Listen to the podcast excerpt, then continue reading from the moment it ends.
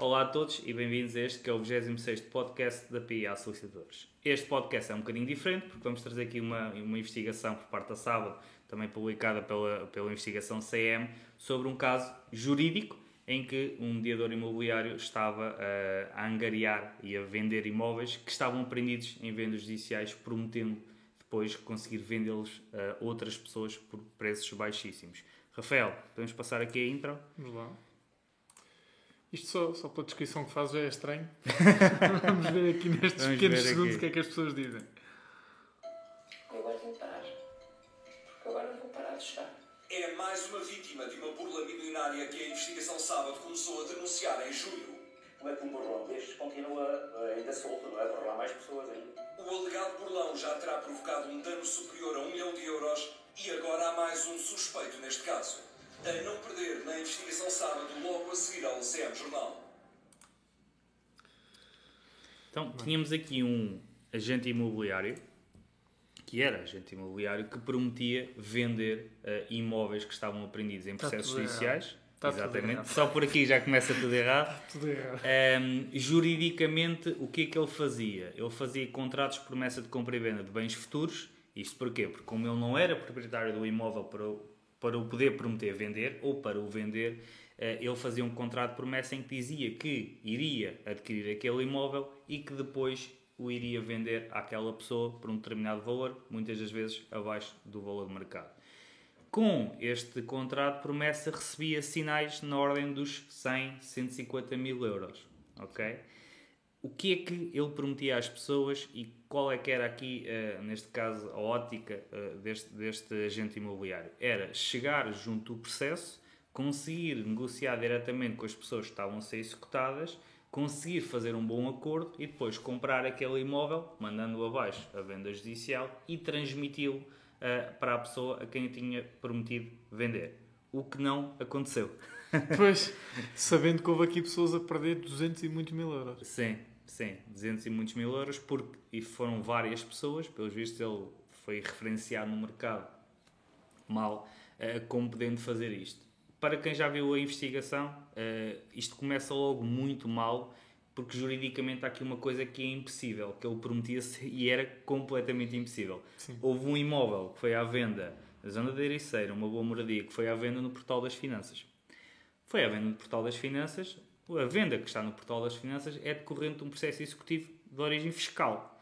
Eh, e o que ele prometeu à pessoa em si é que iria negociar com o agente de execução para conseguir então comprar o imóvel diretamente, mandando abaixo aquele leilão e depois transmiti-lo à futura adquirente. Só por aqui, e quem está no meio, reconhece algum erro grande. É que não há agente de execução. Nas execuções fiscais. Nas vendas pelo portal das finanças não há agente de execução, ok? Um, juridicamente seria impossível estar a fazer isto que ele prometia às pessoas. E depois entramos no campo da burla. Sim, e aqui a questão da burla é muito clara, a questão jurídica que falavas também é muito clara, basta pensarem para alguém vos prometer vender alguma coisa, tem de ser o dono dessa coisa. E, por exemplo, um agente de discussão não tem poderes para vos prometer vender um bem, a não ser através dos meios judiciais. E mesmo aí ele não vos pode prometer absolutamente nada. Há uma modalidade de venda definida, pode ser o leilão, é. pode ser uma proposta em carta fechada, pode ser uma negociação particular. Mas, neste tipo de jogada, aquilo que era a ideia deste agente imobiliário era comprar diretamente ao executado. Ou seja, a Sim. única forma destas pessoas terem um mínimo de segurança era o CPCV ser feito com os próprios executados e aí sim, eventualmente, existir algum tipo de eventualmente, segurança. Eventualmente. E mesmo assim, os valores de sinais entregues. Ou seja, o que é que aconteceu aqui? As pessoas estavam a pagar sinais quando, na verdade, no limite podiam estar a pagar um adiantamento do trabalho dele. Não é? é? mais ou menos. Ou seja, porque era aquilo era feito com a empresa dele, ou seja, ele não, não estava a intervir como agente imobiliário, ele estava a intervir como futuro com, oh, promitente okay. pois, vendedor. Exato, exato. Um, tipo, tipo promessa de venda de bem futuro. Sim, promessa bem, era mesmo o contrato mesmo de promessa assinada, era uma exato. promessa de venda de bem futuro. Um, e porquê que eram sinais elevadíssimos? Supostamente para conseguir entregar depois no processo judicial. Uhum ok? Porque se ele conseguisse chegar ao pé da pessoa e a pessoa devesse realmente 100 mil euros, ele conseguia pagar aquela dívida, o processo extinguia-se, não é? Não há um processo judicial de penhora se a penhora está paga. É, isto é claro. É, e depois é, conseguiam fazer a venda já livre da penhora. A questão é, aqui onde é que faz... na gíria, onde é que faz sentido nós temos promessas de, de vendas de bens, de bens futuros? Bens que estão a ser construídos, Bens que estão a ser construídos. bens que já temos um CPCV assinado para o comprar, e, e- mas aí é diferente, ou seja, já há uma promessa, e mesmo assim é um risco. É um risco, é uma questão de confiança. Se, se tens confiança ou não que o primeiro vendedor o vai Claro, vender, não claro, é? mas isto é muito comum e normalmente, em vez de se traduzir num segundo CPCV, o que acontece é uma cedência de posição contratual. Sim, Na muita- prática, muitas das vezes sim. Aqui o burlão, o suposto burlão, porque não foi condenado, também não podemos eh, Pois. chamar de burlão, eh, o que ele estava a fazer O aqui alegado, o o alegado, alegado, o alegado. era ficar com uma grande porcentagem. Por isso é que ele, em vez de fazer o negócio diretamente, vi- primeiro comprava para a empresa dele e depois vendia ao preço que entendia a outra pessoa e a outra pessoa nunca sabia qual é era o preço que ele tinha dado originalmente. Porque se houvesse aqui uma cedência e posição contratual, iriam conseguir sim, saber sim, qual sim. é era o valor original. Um, esta era a metodologia que é possível, é, mas é muito complicado. Isto tem que ser ana- analisado casuisticamente, não dá em todos os processos, eh, é perigoso, eh, nunca se deve entregar 100 mil euros de sinal a ninguém, muito Nunca. menos para uma pessoa que está com dificuldades financeiras ou alguém que promete alguma coisa que não conseguirá cumprir. Porque mesmo contratos de promessa bem futuro, é muito normal, é, em imóveis em construção. Sim, sim, como, imóveis em construção, sim. como estavas a dizer. Porquê? Porque nós não temos aquilo. O- a Não, re- sim, não é? A Não é realidade que vai ser vendida não existe. Uhum. Ok? Isso, isso faz sentido. Portanto, tu va- vais ver os contratos de promessa de compra e venda, se não tinham, deviam ter, dos construtores. E os construtores dizem que têm aquele lote de terreno para construção, que vão construir um edifício com 20 fogos e que vão vender um, um T3 no primeiro andar, com, mas não, não edificam o imóvel na totalidade. Não dizem fração A correspondente a. Porquê? Porque a fração A naquele momento ainda não existe. Exatamente. Um, e aí faz sentido. De resto, um bem futuro faz sentido quando? Quando já temos, por exemplo, uma escritura marcada em que vamos comprar um imóvel e já estamos a fazer um contrato de promessa de compra e venda de bem futuro para o vender. Isto é possível. Agora, qual é que é a confiança que nós temos que o primeiro negócio vai ser concretizado? É, e faz também sentido, por exemplo, não só na compra e venda, mas também na permuta. Imagina, vais permutar um imóvel que tens, a seguir queres vender o imóvel que vais receber. Sim. Mas tudo isto são cenários diferentes, ou seja, são cenários em que há uma expectativa do permitente vendedor de que te vai efetivamente ter eh, eh, a posse daquele imóvel e vai ser responsabilizado pelo incumprimento daquele CPCV. Sim. A questão é, aqui a boa fé fica sempre em jogo. Quando estamos a falar de um milhão de euros em sinais, a boa fé fica sempre hipotecada, parece não é? É impossível. E, e o que me faz mais confusão, e é isso que eu não consigo entender de todo, é quão mal informadas foram estas pessoas que pagaram estes sinais. Sim. E vistos, esta investigação saiu em junho ou julho um, e impediu que fossem feitos outros negócios deste género, com o mesmo agente imobiliário, porque ele também já estava no mercado com outras casas também decorrentes de processos É executivos. era mais fácil ele ter cobrado àquelas pessoas pelo trabalho de investigação no- nas vendas judiciais e ter ganho dinheiro legitimamente por um serviço que lhes presta Sim, da, da, do que tentar neste caso, ganhar, dinheiro- ganhar dinheiro desta forma. Era da, da análise do imóvel, mas nunca lhe iam pagar 100 Não mil euros para a análise do imóvel. É? Obviamente, obviamente, obviamente. Ehm, sim, o que, ali, o que ali se passou foi uma clara burla. eh, claro que não somos o tribunal, nem podemos julgar, mas uma alegada burla, porque nunca ninguém pode prometer um não- imóvel de uma sim. venda judicial. Sim, sim. Eh, nem mesmo o agente de execução, ok? Porque o agente de execução, o administrador de insolvência, é, é o que ele tem que fazer cumprir é o, o que está previsto no código. E se o imóvel vai ao leilão, é por um único motivo: é para conseguir obter o maior, a maior quantia possível com a venda daquele ativo Sim, para sim. depois pagar ao credor ou aos credores. Eh, em momento algum, um administrador de insolvência ou um agente de execução se pode comprometer a vender um imóvel pelo valor que seja. Agora, isto de negociar diretamente com o executado é possível? É. Sim, sim. Isso Com insolvente, impossível, Impossível. ok? Com o insolvente, impossível. Com executado, é possível. É muito perigoso. E nunca, nunca um agente imobiliário pode garantir o que é que seja. Ok? De todo, muito menos desta forma. Muito, Muito menos desta forma. Por isso acho que, acho que esta notícia, ainda bem que foi publicada, porque haviam outros negócios aí que estavam a ser encaminhados para o mesmo agente imobiliário e que, pelos vistos, ehm, não avançaram. Ainda Sim, bem que ela foi publicada. mas a maior parte das pessoas focou-se aqui numa questão que é o aproveitamento por parte do agente. Sim. Ninguém aqui tem dúvidas. Há um aproveitamento, é um alegado burlão. Vamos perceber, a justiça há de, de tomar as suas providências. A questão é, de facto, também há aqui muita falha de informação por parte de quem caiu nesta esparrela, porque era relativamente fácil de se informar. Era uma consulta. Qualquer consulta jurídica com qualquer advogado ou solicitador que trabalhe um, minimamente, regularmente com imobiliário, iria rapidamente dizer-lhes: atenção, isto não é de todo um negócio seguro. Este agente imobiliário, a menos que tenha algum tipo de estratagema criminoso com um agente de execução ou com um administrador de insolvência, que é improvável, não vai conseguir fazer isto. E, portanto, se estavas a prometer uma coisa que não vai conseguir comprar, ou pelo menos não vai conseguir comprar pelos valores que estão aqui prometidos. E depois, a ingenuidade. Se eles próprios já tinham ali uma promessa de que iam comprar aquele imóvel abaixo do valor de mercado, obviamente que aquela pessoa ia ganhar dinheiro e ainda estava a comprar mais abaixo Sim, do valor sim, de mercado. Sim. Sim, mas o que a pessoa pensou foi: pá, eu não me importo de dar- desta pessoa ganhar 10 ou 20 mil euros, eu mesmo assim vou comprar Sim, um imóvel sim, sim. abaixo do preço Mas do a- mercado. a- aqui a, a parte jurídica é que é, é que é preocupante. É preocupante porquê? Porque qualquer solicitador, qualquer advogado tinha avisado. Da Sim, mesma sim, forma como nós, nos, quando nos enviam documentação, an- analisa. E nós abrimos a certidão e vimos uma penhora. Sim, sim. Porque o, o- o investidor tem muita tendência de olhar para a caderneta. E a caderneta é verdade, tem lá a informação relativamente ao imóvel, não tem quanto aos ONUs. Um, e da mesma forma que se essas pessoas tivessem uma consulta com um profissional, eh, teria alertado. Esta situação é muito complicada e muito menos entregar 100 mil euros de sinal. É que podia fazer um contrato de promessa de compra e venda de bem futuro sem sinal, não se estava a comprometer com qualquer valor. Eh, se eventualmente. Não, e era relativamente fácil, por exemplo, na data em que ele adquirisse aquele bem, eh, era a data do reforço do sinal. Ou seja, é- imaginem, isto é um cenário possível. Se estiverem envolvidos numa situação como esta, que atenção, eu não vejo aqui nada de ilegítimo. Não, não, é legítimo, nem ilegal. De todo. Eh, um pouco de má fé. Má- Aí é que está, ou seja, ele apoderou. Há aqui. Sim. É burla. eh, Sim, a por- parte criminal, por- sim. O negócio criminal- em si pronto, não é ilegal. A estratégia do negócio em si não é ilegal. Não. Ele promete vender um bem que calcula vir a ter. Uhum. Ok, até aqui tudo bem. Se estiverem envolvidos num negócio destes, o que devem fazer é fazem o CPCB sem entrega de sinal e na data em que houver a prova de que aquele bem de facto foi adquirido por aquela pessoa, façam eh, uma entrega de um, de um primeiro valor a título de sinal, eh, eventualmente até depois um reforço é no período que vai desde este primeiro pagamento até à data da escritura, isto porque provavelmente aquela pessoa não vai comprar e vender no mesmo dia, até porque vai depender da modalidade da venda. Sim, Se sim, for sim. um leilão, será eh, adjudicado de uma forma, se for uma venda por negociação particular, será feito de outra forma.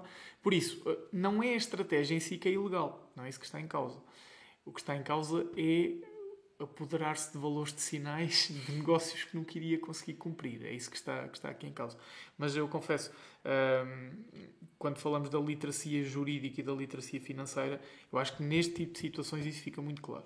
Sim, sim. Muito claro. Uh, muitas falhas na literacia uh, jurídica, que é um, um tema que não se fala muito. A literacia financeira fazem-se estudos, de facto, temos a literacia financeira mais baixa da Europa, a literacia jurídica não tanto, mas se existirem estudos, provavelmente vamos chegar à mesma conclusão. Acho que ficávamos abaixo do último. E depois, provavelmente, íamos ficar. é? Abaixo do último. Sim, sim, íamos fazer uma manobra tipo a Latifi na Fórmula 1, não é? Conseguir ficar, estar em 21 Primeiro em em 20 primeiro em 20, e 20 exatamente. pilotos. Uh, não, e, e é preocupante. Para, mim, para mim é muito preocupante. Não, não sei o que é que foi na cabeça destas pessoas. Obviamente, Uhum. nós, quando estamos a gravar este episódio do podcast, não estamos aqui de todo a tentar melindrar essas pessoas. Muito pelo contrário, pá, sou o primeiro a estar solidário com, com essas pessoas. Serve este episódio para vos alertar para situações como esta, para vos al- alertar para uma coisa que o Cláudio diz muito que é, às vezes, o mais barato é pagar. Sim. E aqui, se calhar, pagar uma consulta jurídica tinha sido 100 mil euros mais barato, ou no caso de uma das senhoras, 240 mil. Acho que foi quanto É, ela é pagou. mais ou menos. eh, Pronto. Portanto, às vezes uma consulta 100, 150, 200, 250, independentemente do valor que o profissional vai cobrar, vale a pena quando é para poupar 240 mil euros e um transtorno que se, que se calhar vai acompanhar a pessoa a vida toda. E eu nem sei, não sei se sabes, houve alguém a fazer empréstimos para pagar estes sinais? Não. Não, não. Pronto, ao menos isso. Não, não. Não- Pelo não menos é que que eles tenham dito, se calhar Pois. com vergonha não disseram, Pois. mas eram pessoas. Por exemplo, uma senhora vendeu a casa e, como já tinha eh, o capital e queria comprar uma nova casa, entregou aqueles, aqueles 100 mil euros. E tem outro problema agora, a questão das mais-valias. Pois é. Porque não, é, ainda é. não as reinvestiu, porquê? Porque ainda não comprou uma casa. É. E ela, ela disse até, entreguei todo o dinheiro que tinha. Pois é. Agora, quando for o IRS, ela vai ter que pagar mais-valias porque ainda não reinvestiu o valor Nem vai conseguir. e ela não tem o- o- os montantes para pagar as finanças.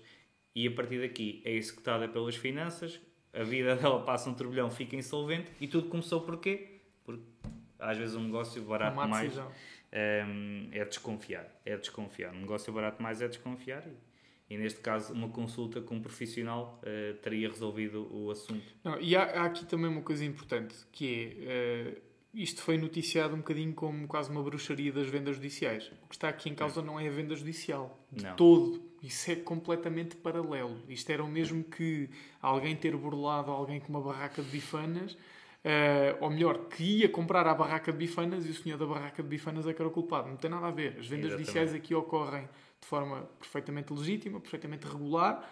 O que acontece é que há aqui um intermediário que se tentou aproveitar eh, dessas vendas ilegitimamente. Portanto, quando esta notícia foi publicada no sentido de mais uma burla com vendas judiciais, de todo, não há aqui nenhum tipo de intervenção nem de agentes de execução, nem de administradores, nem da autoridade tributária.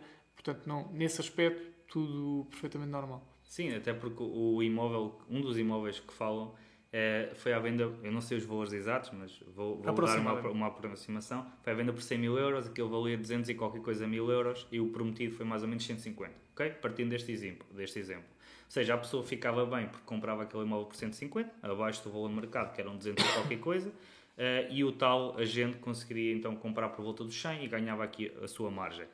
Eh, o que aconteceu é que o imóvel foi até ao fim, na venda pelo Portal das Finanças, e saiu por 200 e muitos mil euros. Ok? Como podem ver, o imóvel até foi- saiu mais caro que a tal avaliação que tinha sido feita. O que acontece muitas das vezes. O que acontece muitas das vezes por causa da- do fenómeno da auctions fever. Eh, mas aqui não houve qualquer tipo de eh, ilegalidade com a venda judicial, até porque foi engariado um bom valor depois para pagar as dívidas daquela pessoa junto da autoridade tributária, sem a participação de qualquer agente de execução, como pelos vistos o senhor disse que conseguia negociar com um agente de execução quando ele nem sequer existe no processo executivo das finanças. Eu acho que o que acontece na Auctions Fever não é muito diferente daquilo que aconteceu com estas pessoas aqui. Ou seja, é uma espécie de cegueira. Eh, Agarram-se de tal forma emocionalmente à possibilidade de conseguir um bom negócio a bons preços que eh, deixam de ter raciocínio crítico e lógico relativamente àquele negócio. É o que- A Auctions Fever basicamente é isto. É, É. vocês entrarem naquela corrida de licitação e são mais 500, mais 500, mais 500, não conseguem parar e de repente eh, vocês já passaram ao muito o vosso limite e aquele imóvel eh, já passou ao muito o valor de mercado. Exatamente, exatamente. E isso, isso vê-se muito, por exemplo, nos carros. Podem fazer uma comparação entre o preço que sai no leilões e o preço que está no LX, um carro com garantia. Uh, nos imóveis, eu acho que as pessoas começam a imaginar ou a vida delas naquele imóvel, se for uma primeira habitação, ou se for investimento, começam logo a imaginar qual é, seriam as obras que seriam feitas e depois a venda. Uh, e há ali um apego emocional ao imóvel, e quando colocam um limite de 100 mil euros, quando passa dos 100 mil euros continuam a licitação a tentar ganhar porque há aquele apego emo- emocional e não é tanto a questão do dinheiro Sim, e da sim. racionalidade. Um, mas isso é- será- seria assunto para um outro Sim, podcast. sim, não? completamente, este foi só mesmo para alertar esta questão. Um, esta questão que foi, que foi, uh, foi publicada pelo CM, em conjunto com o Sábado, e bem, a alertar, mas atenção, não é uma questão de vendas judiciais, infelizmente é de um, de um agente imobiliário que está a fazer um aproveitamento e que poderia fazer este aprove- aproveitamento também com vendas comuns. Sim, um sim, outro sim, sim. imóvel que Aliás, estava na Já praça. houve muito, muito Sim. mais gente a ser condenada nesse sentido. Houve uma agente imobiliária, que é mentira, mas salvo erro de Gondomar, que Hum. o ano passado foi, não sei se foi condenada, se foi detida. uh, basicamente fazia vários CPCVs com o mesmo imóvel. Exatamente. Basta pegar nesse, nesse exemplo, é, É colocam comum. um imóvel a bom preço no mercado, fazem 100 CPCVs para o mesmo imóvel, 100 pessoas que pensam que vão comprar aquele imóvel e são uh, 100 sinais. E se forem 100 sinais de 20%, estamos aqui a falar em muito dinheiro.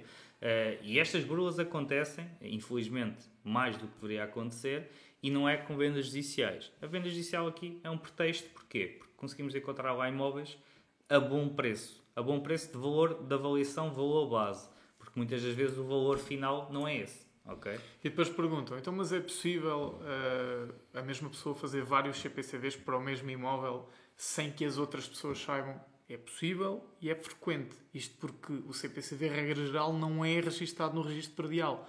Ou seja, quando vocês vão fazer um CPCV Sim. enquanto permitente de compradores, o que é que vão analisar? Vão analisar a documentação do imóvel, nomeadamente a certidão predial. Quando chegam à certidão predial, não encontram nenhum registro de CPCV e pot- potencialmente já foram celebrados 20 CPCVs anteriormente. E aquela pessoa já tem um compromisso com mais 20 pessoas.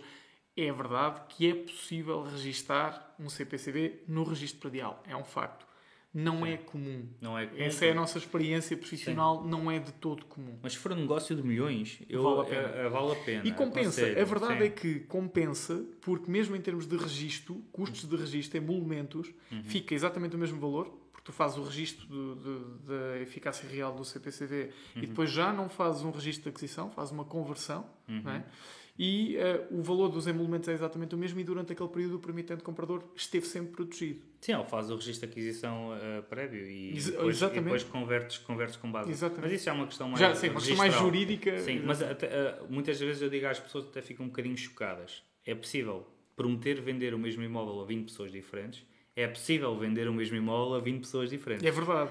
É Ehm, verdade. E, É verdade. e isto, isto é muito engraçado, porque a nível de registro, o mesmo vendedor pode ter 20 escrituras marcadas seguidas, por exemplo, tem aqui uma connosco, depois vai ali ao cartório ao lado, faz outra, verdade. sempre do mesmo imóvel, eh, e o que vale é o primeiro registro entrar na conservatória. Pois é, pois é, pois é. Por isso é que se, se quando fazem uma, uma compra e venda, uma, ou uma doação, ou uma partilha, ou o que for, é importante que o registro seja o mais rápido possível para que o vendedor não vá a correr e vender o imóvel a outra pessoa qualquer, que pode acontecer. Mas já estamos aqui a... Já, já, já, já, já estamos aí por outros caminhos. Bem, malta, já sabem, isto é. um alerta, é uma informação, é um conselho. Às vezes o mais barato é mesmo pagar e a informação vale muito. Contactar os profissionais corretos vale muito. Não estamos aqui especificamente a dizer para contactarem um solicitador ou um advogado eh, ou um contabilista. Obviamente, cada situação concreta vos vai obrigar a contactar um profissional diferente simplesmente não descartem essa necessidade de contactar profissionais porque podem fazer toda a diferença e na vida destas pessoas, infelizmente, custou-lhes 240 mil euros a algumas delas. O que, como já perceberam, faz toda a diferença. No caso dessa senhora ainda vai custar mais por causa das Sim, mais por causa das valias. mais-valias. Que é uma coisa que nem, é, não é a primeira coisa que vem à cabeça, não é? Pois Quando não, de todo, nem, disto. nem me ocorreu. É, nem me ocorreu. mas ela declarou, vendeu o imóvel, declarou que ia reinvestir. A verdade é que passaram 3 anos e não fez nenhuma escritura, não é. comprou nenhuma casa para a primeira habitação. Vai ter que pagar os, os impostos das mais-valias quando já entregou todo o dinheiro ao agente imobiliário.